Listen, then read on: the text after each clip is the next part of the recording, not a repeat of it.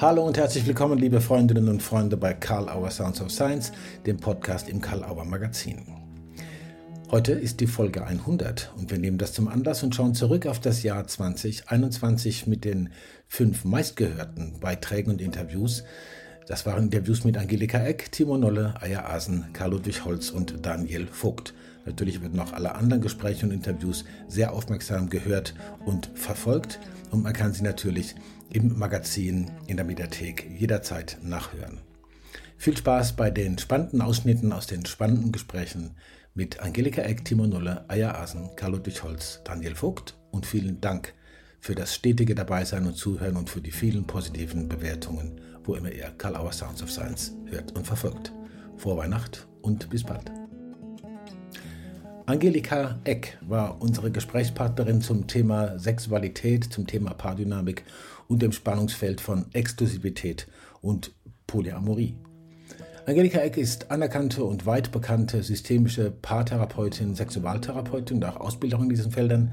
Im Ausschnitt geht es unter anderem darum, welche Risiken man eingeht, wenn man andere Lebensformen und Partnerschaftsformen und Sexualitätsformen lebt und ausprobiert, unter anderem welche Risiken hat man da mit den Peers, die das anders sehen?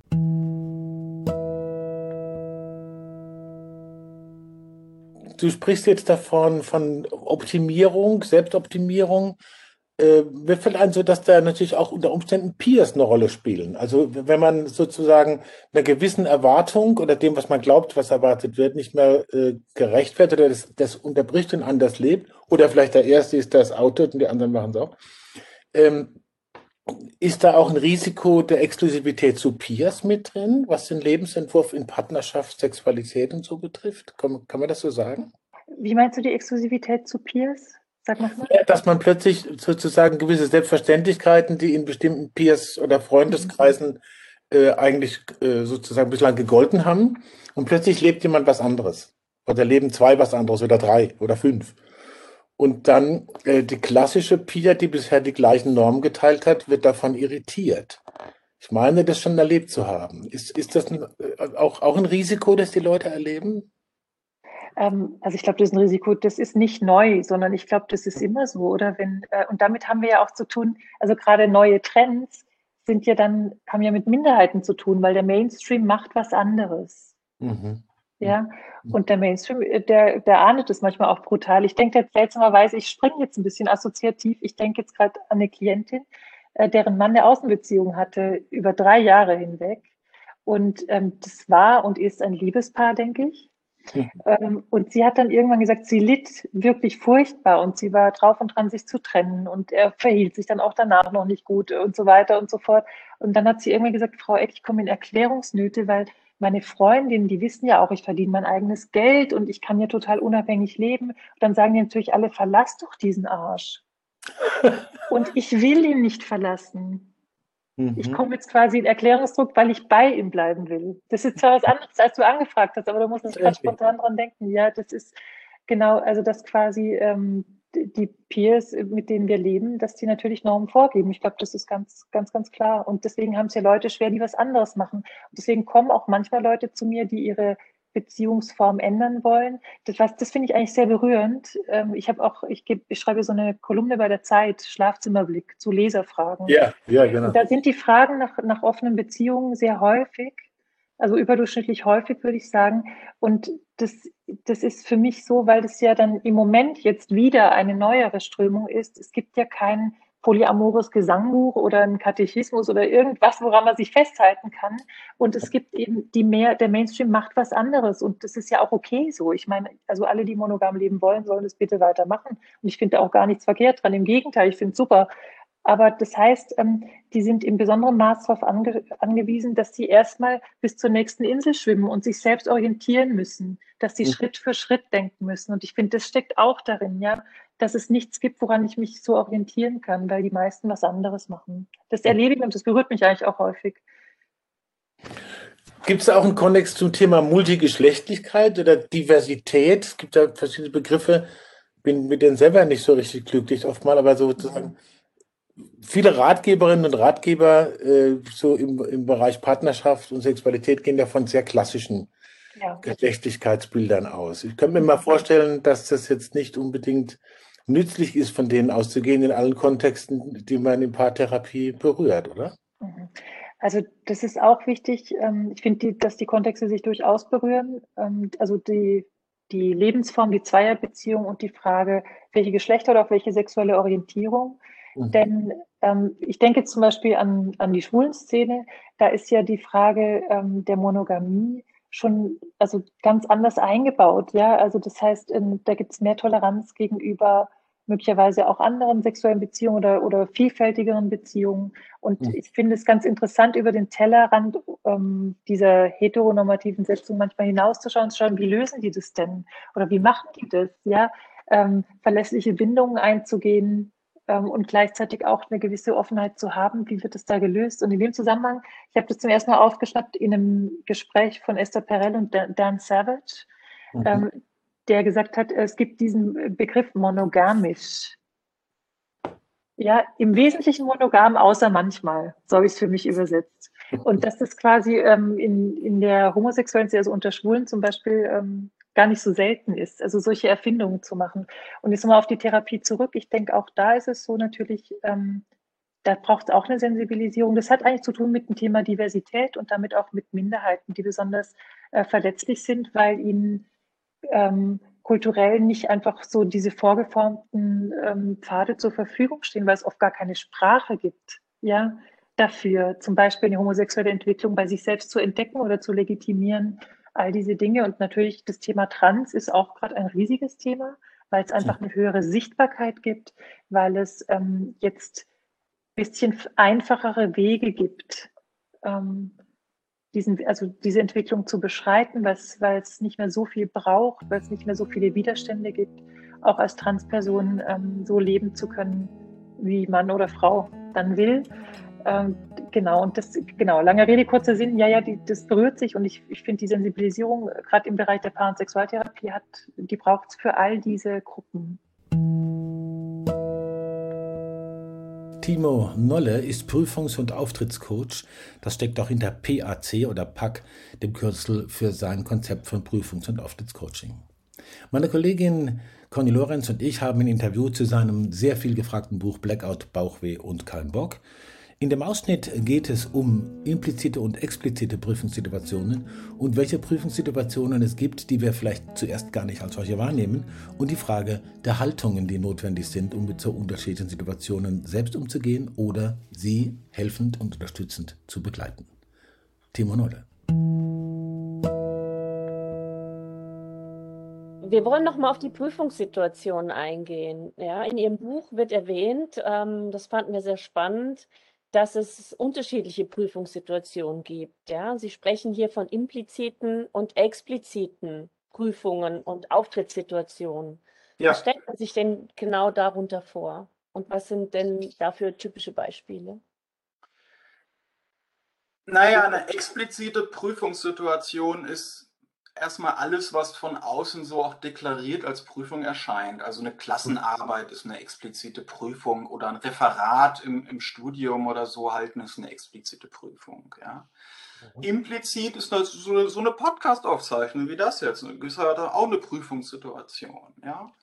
Und ähm, wenn ich, also eine Auftrittssituation dann. Ne? Mhm. Äh, und wenn ich zum Beispiel bei Workshops ähm, so ins Auditorium frage, was ist denn, was ist für euch eine Auftrittssituation, ja, dann kommt da ähm, mit den Eltern reden bei raus, über den Gang gehen, unter Freunden eine Meinung sagen, die die anderen nicht teilen, ja, mhm. ähm, bei irgendwelchen Führungskräfteseminaren wird dann auch gesagt, äh, ein schwieriges Gespräch mit, einer mit einem Mitarbeiter führen, die Chefin um was bitten, wo man weiß, die will das nicht. Ja, sowas kann auch, also immer so kritische Gesprächssituationen.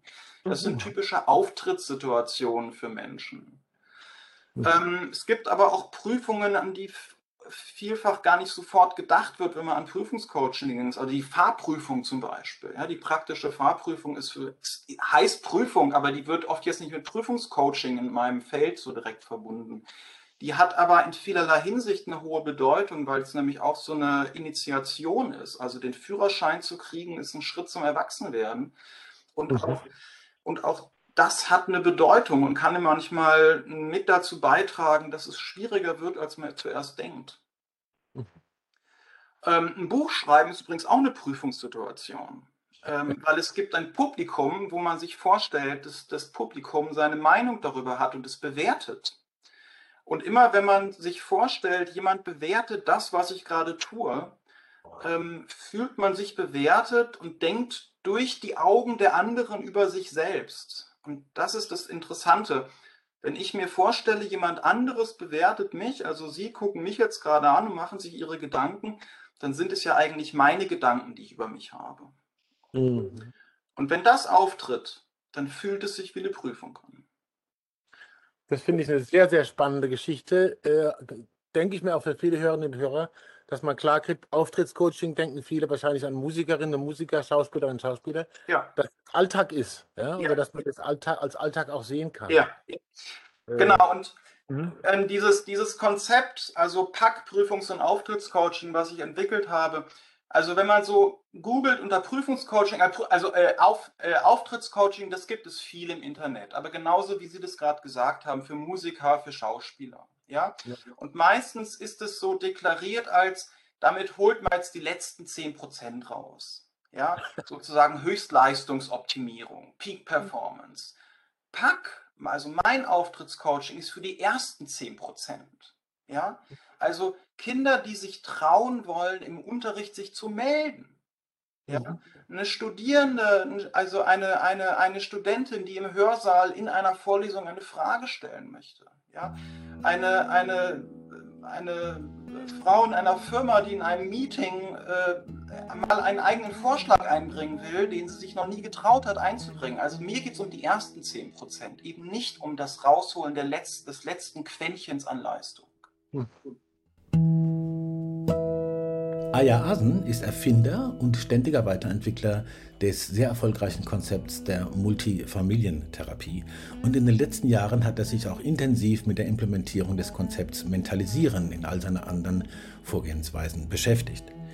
Im Gespräch mit Karl Auer Sounds of Science hatten wir es von dem Buch Kinder im Kreuzfeuer, Englisch Family Ties. Es geht um hochstrittige Familien und wo die Kinder immer wieder im Spannungsfeld der sich massiv streitenden Eltern sind. Im Ausschnitt geht es darum, wie kriege ich Kooperationsangebote hin zwischen diesen Eltern, die immer so zerstritten sind, und inwiefern findet Therapie nicht unbedingt in den Sitzungen, sondern zwischen den Sitzungen statt? Und wie kann man das befördern, dass das tatsächlich passiert? Aya Asen. Das ist, du hast es gerade angesprochen, dass das Begriff, den Begriff Loyalität verwendet.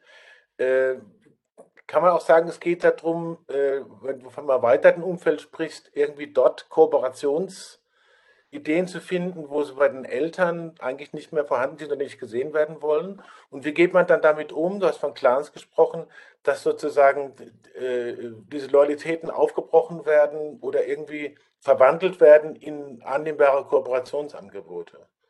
Darf ich gerade ja. noch was dazu sagen? Das zweite ist, du hast noch von Videos gesprochen. Das fand, offenbar sind die neueren digitalen Welten dafür sehr geeignet, eure Arbeit zu machen auch. Aber fangen wir mit dem ersten an. Kooperation, Loyalität. Ja, also die beiden Sachen hängen miteinander zusammen. Das hast du sehr schön formuliert. Ja. Ähm, wir wollen die irgendwie einbeziehen, die, die, die wichtigen Mitglieder des Clans, die äh, den Eltern, äh, jedem Elternteil auch helfen können, vielleicht eine andere Perspektive zu geben. So haben wir, weiß ich, in, im letzten anderthalb Jahren auch, weiß ich, also durch die Corona-Krise ähm, viel, viel über Video oder, ja, wie nennt man das, Remote Therapy, Online ähm, äh, Therapie ähm, äh, gemacht, haben wir uns haben wir ähm, zehn Videos hergestellt über bestimmte äh, Thematiken, die bei diesen Kindern und bei diesen Familien auftreten. Mhm. Äh, und diese Videos sind etwa äh, acht oder neun Minuten lang. Mhm. Äh, und die schicken wir den Familien oft auch zwischen den äh, Sitzungen zu, eins nach dem anderen. Das können sich abrufen über unsere Website und ähm, okay. Äh, und, auf die, und diese Videos sollen sich anschauen mit ihrem Netzwerk und dann darüber reden. Das heißt, dass sie, weiß ich, es ist keine Psychoedukation im wahren Sinne, aber es sind so eine Menge Ideen drin über, weiß ich, so typische, weiß ich, Konfrontationsmuster äh, oder äh, Vulnerabilitäts-, Familienskripte, äh, äh, Vulner Vulnerabilitätsproblematiken. Mhm. Ähm, äh, über äh, Triangulierungsprozesse und so weiter, äh, auch die Langzeitkonsequenzen von Kindern und das sollen sie sich anschauen, dann können sie miteinander darüber quatschen. Die müssen nicht uns dazu zu sagen, aber wir hoffen auch auf diese Weise, und wir, wir haben das evaluiert, die, das, das ist sehr gut angekommen bei den Familien, dass sich zwischen den Sitzungen ähm, sozusagen oder den, den Treffen, die wir haben, ähm, äh, mit ihrem Netzwerk darüber unterhalten. Okay. Mhm. Und da gibt es sozusagen auch manchmal Bewegungen in die Richtung, dass die plötzlich anfangen, was neu zu sehen. Ja. Oder auch vielleicht wieder Kontakt aufzunehmen. Oder wie stelle ich mir das vor? Ja. Ähm, also äh, gerade wenn es, ich, ich denke mir oft so, Therapie äh, findet nicht in Sitzungen statt, sondern zwischen Zwischensitzungen, denke ich mir. Mhm. Äh, bei, die meiste Therapie ist eigentlich nur wirk, wirksam, wenn es zwischen den Sitzungen und auch anschließend sich was passiert. Äh, früher habe ich mal so geglaubt, ach, was für eine tolle Sitzung, wir waren ab, absolut ähm, begeistert von den fantastischen Interventionen, die wir in der Sitzung gebracht haben, aber dann kam ich das nächste Mal wieder, hat sich überhaupt nichts geändert. Und denke mir, ähm, eine, eine, eine, Sitzung ist dazu da, einen Kontext zu schaffen, in dem Leute sich zwischen den Sitzungen und außerhalb, weiß ich, äh, anders verhalten, mit, äh, miteinander verhalten können. Mhm. Was wir bemerkt haben, ist, dass seit, seitdem wir die Netzwerke der Familie sehr, so, sehr, so sehr äh, viel mehr ein, einholen und sie auch dazu einladen zu einigen von unseren Treffen, je mehr wir das machen, äh, desto schneller verändert sich vielleicht die oft ganz starre Perspektive eines. Familienmitglieds. Mhm. Und wir sind auch gerade darauf aus, dass Sie mit Freund, Freunden, ähm, wohlmeinenden Freunden vielleicht sich diese Videos anschauen. Ja? Mhm. Und die Veränderungen für, äh, führen dazu und wir äh, haben unsere Arbeit evaluiert. Oft ähm, soll es ja dazu kommen, dass ein Kontakt stattfindet mit einem entfernten oder entfremdeten Elternteil.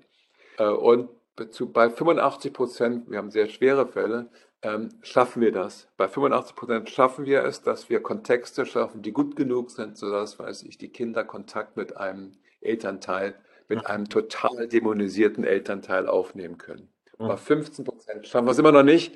Deshalb müssen wir uns verbessern, unsere Methoden verbessern. Und deshalb äh, gibt es bei uns auch nicht das Konzept einer, eines therapieresistenten Elternteils oder einer therapieresistenten äh, Elternpaares oder therapieresistenten äh, Familie. Äh, wir, wir, glauben, wir, wir denken, dass wir nur nicht gut genug sind, Kontext zu schaffen, ähm, äh, die es Familien äh, und, und, Eltern erlaubt, äh, sich anders zu verhalten. Also wir schieben uns sozusagen den schwarzen Peter zu und das hilft uns, immer wieder neue und auch ab und zu quite, relativ seltsame Methoden äh, zu finden, mit diesen Familien umzugehen. A votre santé, der Coach im Weinberg. Ein vielleicht gewöhnungsbedürftiger Titel für ein sehr spannendes Fachbuch zu Fragen von wirklich professionellem Coaching und professionellem Weinbau. Karl-Ludwig Holz, unser Gesprächspartner, hat bei beidem sehr viel Erfahrung und bringt wirklich hochinteressante metaphorische Verbindungen zum besseren Verständnis beider Tätigkeitsbereiche zusammen. Ist Coaching ein Produkt? Ist Wein ein Produkt? Oder geht es eher um Prozesse? Und was kann, wenn man da auf besondere Weise interveniert, alles passieren? Karl Ludwig Holz. Äh, Frage nochmal, Coaching Wein. Äh, ist gutes Coaching ein Produkt wie guter Wein? Mhm. Oder ist Coaching eher der Prozess, der zu einem guten Produkt führt? Was wäre dann das Produkt? Oder führt die ganze Fragerichtung in die Irre? Welche Frage könnte vielleicht ertragreichere Antwort begünstigen, da nochmal in den Vergleich zu gehen? Was ist, kann man Coaching als Produkt bezeichnen und was ist es dann? Ja, das ist also insofern auch gut, weil es auch mit unserem, sagen wir mal, metatheoretischen Vor- oder mit dem Vorverständnis zu tun hat. Wir unsere westlichen Sprachen neigen dazu, eigentlich, wie sagt man so schön, zu ontologisieren. Das heißt, mhm. also mhm. Prozesse dann irgendwo immer zu Sachverhalten zu machen, äh, Eigenschaften äh, zu vermuten, wo eigentlich wir mehr auf die Prozesse sehen sollten. Und von daher sind wir eher geneigt, auch in Coaching-Prozessen, aber auch beim Wein äh, das Produkt zu sehen und nicht so sehr den Prozess. Mhm. Und das fällt uns schwer, Menschsein beispielsweise. Nicht? Da gehen wir davon aus, ja, das ist so etwas Ontologisches. Nein, Menschsein ist ein aktiver Vorgang von Anfang an, nämlich Bedeutung herzustellen, permanent unterwegs zu sein. Und das macht das menschliche Sein aus. Und Sein ist prozessorientiert und nicht so sehr äh, ja ontologisierend dann in diesem mhm. Sinne. Und wenn wir das übertragen, ist auch ganz spannend auf Wein zunächst einmal, ja. dann müssen wir sagen, der Wein, der vor mir steht, der ist ja in keiner Weise fertig, sondern es ist ja nur eine, eine kurze Bestandsaufnahme. Auch wenn er auf die Flasche kommt, arbeitet er ja weiter. Okay. Das Schöne ist, äh, zum Wein gehören ja für mich zumindest auch die Geschichten wie ist der Wein entstanden, aber auch das Ambiente, wenn ich ihn aufmache, in welchem Kontext schaue ich ihn mir an, genieße ich ihn und so weiter. Da passiert eine ganze Menge. Mhm. Und von daher fände ich es ganz spannend, mal zu sagen, Wein ist, naja, auf eine gewisse Art und ist es natürlich ein Produkt, aber es ist unendlich spannend, Wein als Prozess zu sehen. Ja? Und das ist auch das Entscheidende, wie ich da einsteige. Ich wenn ich im Weinberg bin, also schon bei der Pflanzung fängt das an und so weiter, ich lasse mich auf einen Prozess ein, der nicht abgeschlossen ist, wenn der Wein gewissermaßen in die Flasche kommt, sondern mhm. es weitergeht, wo ich weiter probieren kann, denke, ah ja, wie wird er sich entwickeln? Also er ist ja permanent in diesem Prozess drin. Von mhm. daher ist Wein ein Prozess und Coaching ist natürlich auch ein Prozess und ich denke, dass es sehr wichtig ist, das ist mir auch deutlich geworden, da in diesem Sachverhalt, wenn wir nicht zu schnell sagen, wir müssen im Coaching auf ein Produkt heraus. Okay. Denke mal an den lösungsorientierten Ansatz, etwas, was, was mir sehr nahe liegt. Es wäre fatal zu sagen, so wir setzen uns jetzt zusammen und am Ende haben wir jetzt die Lösung und das ist das Produkt, das kannst du unter den Arm nehmen, jetzt hast du was und gehst damit nach Hause.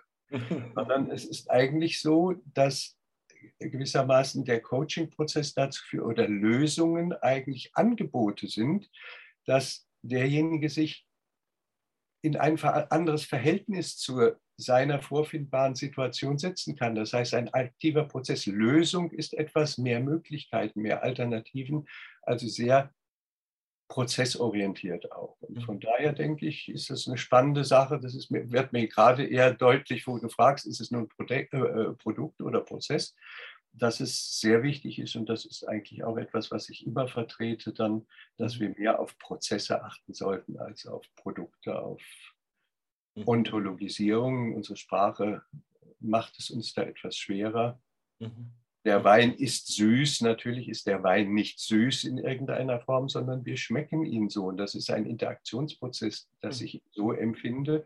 Und gerade bei den Weinproben sehen wir ja, dass wir sehr schön in die Prozesse einsteigen können. Und wenn wir Informationen geben über das eine und so weiter, dass das ganz anders wahrgenommen wird, ganz anders gesehen wird. Und das ist eine spannende Sache.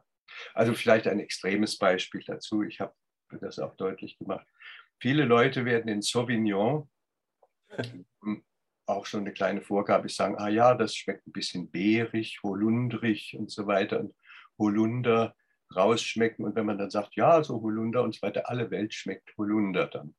Wenn ich aber eine kleine Intervention mache und sage, ich weiß nicht, wer von euch auch Katzen hat zu Hause, aber mir hat meine Katze neulich dermaßen in die Wäsche gepiet und so weiter, das war schon nicht mehr auszuhalten dann, ich habe das neulich anlässlich meines 61. Abiturtreffens mal gemacht mit einer Gruppe, da gab es dann einen Sauvignon, die sagte, müffelt der nicht ein bisschen?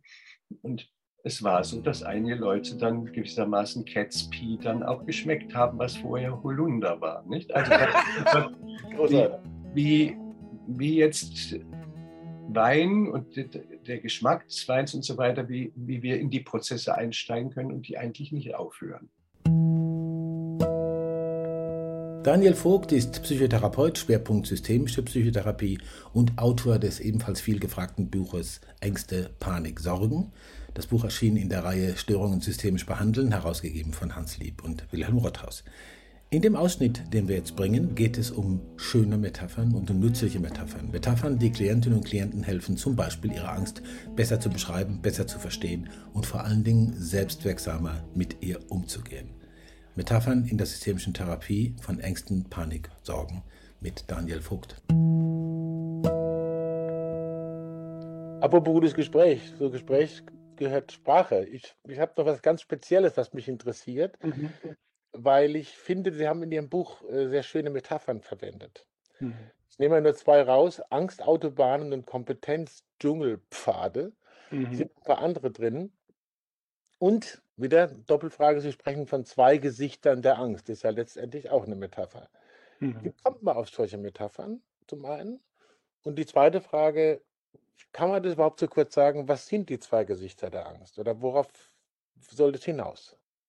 Also wie kommt ja, darüber haben wir schon, äh, ich fange mal mit dem letzten an, darüber haben wir ja gerade schon eingangs gesprochen. Ja, genau. Die zwei Gesichter der Angst können wir sagen, das ist einerseits der Teil, der uns schützt und der Teil, der uns lähmt. Ja, der Teil, der uns schützt vor der Gefahr und der Teil, der uns dazu äh, auffordert, in der Höhle zu bleiben und bloß nicht rauszugehen. Ja, weil es könnte ja was Gefährliches draußen passieren und der uns damit um die schönen neuen äh, Wachstumserfahrungen bringt. Ja, so der, äh, der Teil, der beim Fahrradfahren lernen äh, äh, sagt irgendwie, ah, ich könnte umfallen, nein, nein, nein, nein, nein, ja, so ich mache das nicht, nein, ich schaffe das nicht. Und der Teil, äh, der sagt sozusagen, es ist gut, sich zu schützen, vielleicht am Anfang mit Stützrädern zu fahren oder jemanden zum Halten zu haben, um es ein bisschen, um ein Stückchen in die Sicherheit zu kommen. Das sind die zwei Gesichter der Angst. Das ist ganz nochmal geklärt dann. Genau, ganz einfach, okay. ja. Und, äh, und zu den Metaphern, ja, das ist, ich habe das Gefühl, die, die sind ja alle nicht wirklich von mir, ja, sondern, sondern gefischt und gesammelt und, äh, und aufgegriffen. Und ich habe versucht, das im Buch auch immer zu benennen, wenn ich weiß, von wem ich sie habe. Ah, okay. Äh, mhm. ich glaube, die Idee der Angstautobahn kommt von Gerald Hüther zum Beispiel, ja, aber das äh, Kompetenzdschungelpfade ist dann die Idee von mir. Ich habe einfach versucht, die Idee der neuronalen Plastizität für Angstklientinnen so ein Stückchen hilfreicher äh, griffig zu machen. Und zwar, weil die sich ja oft wundern und sagen, Mensch, jetzt habe ich das einmal geschafft, äh, das zu, äh, durch die Situation durchzugehen und habe das geschafft und jetzt habe ich schon wieder Angst. Jetzt bin ich da auf der Autobahn lang gefahren und habe es geschafft und habe meine Atemtechnik angewandt, habe mich versucht, so ein bisschen regu zu regulieren habe die Strecke gepackt und jetzt fahre ich nächsten Tag wieder und habe wieder Angst. Was ist denn los mit mir? Ja, das, das funktioniert doch so nicht. Und dann ist klar, äh, das ist eben eine Autobahn, ja, im wörtlichen Sinne, nicht nur eine Autobahn, auf der der Klient gerade mit dem Auto unterwegs ist, sondern auch eine Autobahn im Kopf, die, signalisiert, äh, wenn irgendetwas, was in Richtung Gefahr was, was Gefahr bedeuten könnte oder was in, im, im, im Furchtsystem, ja, sozusagen im Furchtnetzwerk so verankert ist, das löst sofort einen Prozess aus, der eine Autobahn edelt. Und zwar nicht nur eine Autobahn, sondern in einem Shuttle-Taxi, wo, wo so ein hilfsbereiter Fahrer einen reinzerrt und sagt, komm los, schnell weg hier. Ja, so. Oder das musst du kontrollieren, auf gar keinen Fall. Los ab in die Richtung. Und so in 0, nix sind wir auf dieser Autobahn und sind unterwegs auf so der und auf der Autobahn, das ist die in Richtung äh, Vermeidung, Sicherheit, äh, Kontrolle, Hilflosigkeit, Unterwerfung, ja, so. Mhm. Und, und das ist so das Shuttle-Taxi. Denn unser Gehirn ist natürlich äh, auch da wieder stammesgeschichtlich total darauf programmiert, erstens für Sicherheit zu sorgen und zweitens Energie zu sparen. Ja, das heißt, mhm. äh, was, äh, und beides spielt bei Angst eine Rolle. Das heißt, äh, das führt eben dazu, dass wir diese, ich nenne das dann eben Angstautobahnen unter Umständen sehr gut ausgebaut haben und die kleinen Abzweigungen, also diese anderen Pfade, die so interessant sind und die das Leben möglicherweise eben bereichern könnten, also die, was ich so Kompetenz-Dschungelpfade nenne von Vertrauen, Zuversicht, Mut, Wirksamkeit, Sicherheit und so weiter, das sind eben wie man so vielleicht so Autobahnabfahrten, ja, aber die sind eben nicht gut ausgebaut, sondern das sind so äh, vielleicht ganz am Anfang sogar eher so Dschungelpfade, die man sich wie mit so einem Messer freischlagen muss und wo es vielleicht auch gar keine Wegweiser gibt und die auf der inneren Landkarte von, von den Klienten gar nicht mehr verzeichnet sind. Ja, da sind dann nur noch die Autobahnen drauf. Das heißt, das ist so ein bisschen die Idee von Therapie, so möglichen hm. Landkarten des Gelingens zu entwickeln und Landkarten zu entwickeln, auf denen so die Abzweigung von den Autobahnen äh, der Angst, der äh, Vermeidung, der Hilflosigkeit, der Kontrolle, also diese Abzweigung in Richtung Kompetenz, Wirksamkeit, Vertrauen, äh, die wieder einzuzeichnen und diese Wege begehbar zu machen. Und dabei braucht es natürlich Unterstützung. Mhm. Ja, das schafft man nicht allein und dafür äh, dabei, da hilft Therapie und ist ganz klar, wenn ich so einen Dschungelpfad mir freischlage, dann äh, und ich laufe drei Tage nicht lang, was passiert? Das Ding ist wieder zugewachsen. So und das ist mhm. eben das Erleben, was die Klienten häufig beschreiben. So, äh, dass, dass sie sich wundern, dass diese Autobahn, dass die Angstautobahn immer noch da ist. Ja, und ich mhm jeder weiß, so eine Autobahn, die verrottet nichts mal so eben. Ja? Die ist auch nicht mal, lässt, löst sich nicht eben in Luft auf, auf sondern mhm. die, das kann sein, dass man irgendwann die, die Abfahrt, den Abfahrt einfach schneller findet, dass, äh, dass irgendwann die nicht mehr so besonders gut gepflegt wird und dass ab und zu vielleicht äh, da wieder jemand eine Sitzblockade drauf macht oder so ein Baum drauf stürzt und den keiner mehr wegräumt. Das sind mhm. so die Prognosen. Ja, so, aber Angst können wir eben nicht bekämpfen oder äh, äh, mhm. äh, löschen. Ja, spannende Interviews und ein breites Spektrum von Autoren und Autoren und Gesprächspartnerinnen und Gesprächspartnern. Genauso spannend und breit wie das Spektrum des Karl Auer Verlages in seinen Büchern und anderen Publikationen. Vielen Dank nochmal, dass ihr dabei wart. Wir hatten noch das Interview mit Matthias Eckold als Folge 99 und haben als Folge 101 das Interview mit Matthias Ehlert dem Autor des Essays Homeoffice ein pandemisches Experiment, wie Matthias Eckholz Buch Kritik der digitalen Unvernunft in der ganz neuen und hoch engagierten Essayreihe Update Gesellschaft.